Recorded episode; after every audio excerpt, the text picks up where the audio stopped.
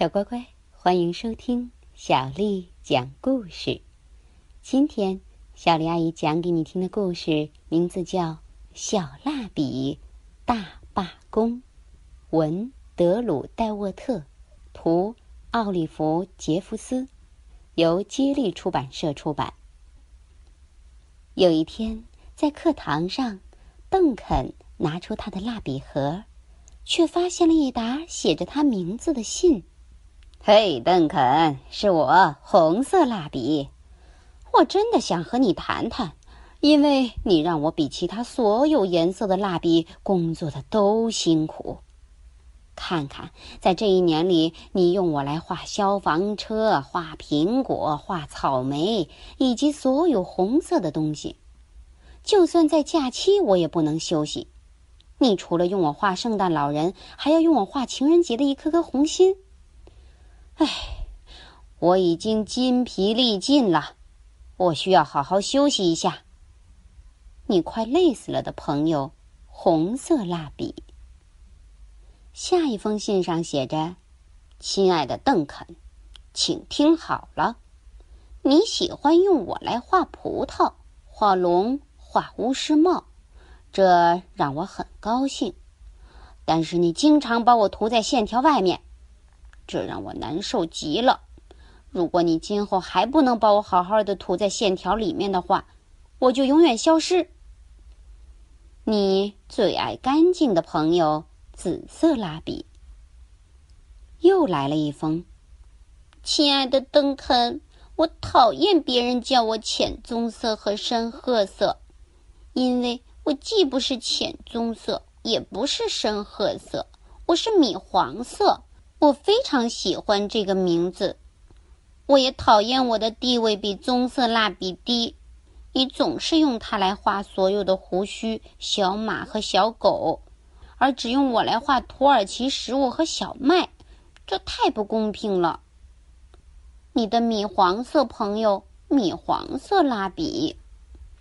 这一封呢，上面写着：“邓肯，我是灰色蜡笔。”你快把我累死了！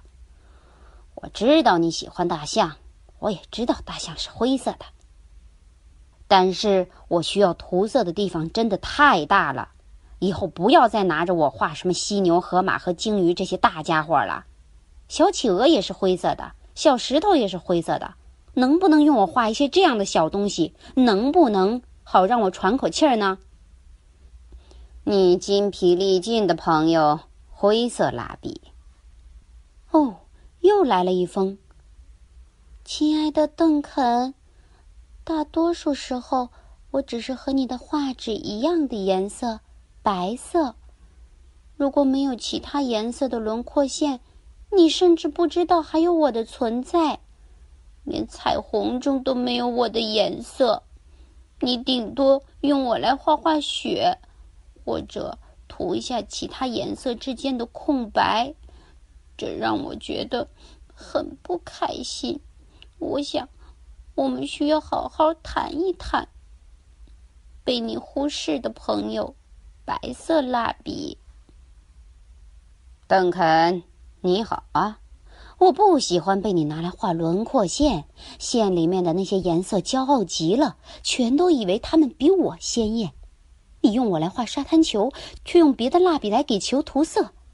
这太不公平了！你能不能偶尔也画一个黑色的沙滩球呢？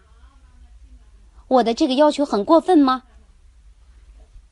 这次，当邓肯把他新画的画交给老师的时候，老师奖励了他一张写着“很棒”两个字的贴纸，因为他的作品不仅色彩搭配十分独特，而且非常有创意。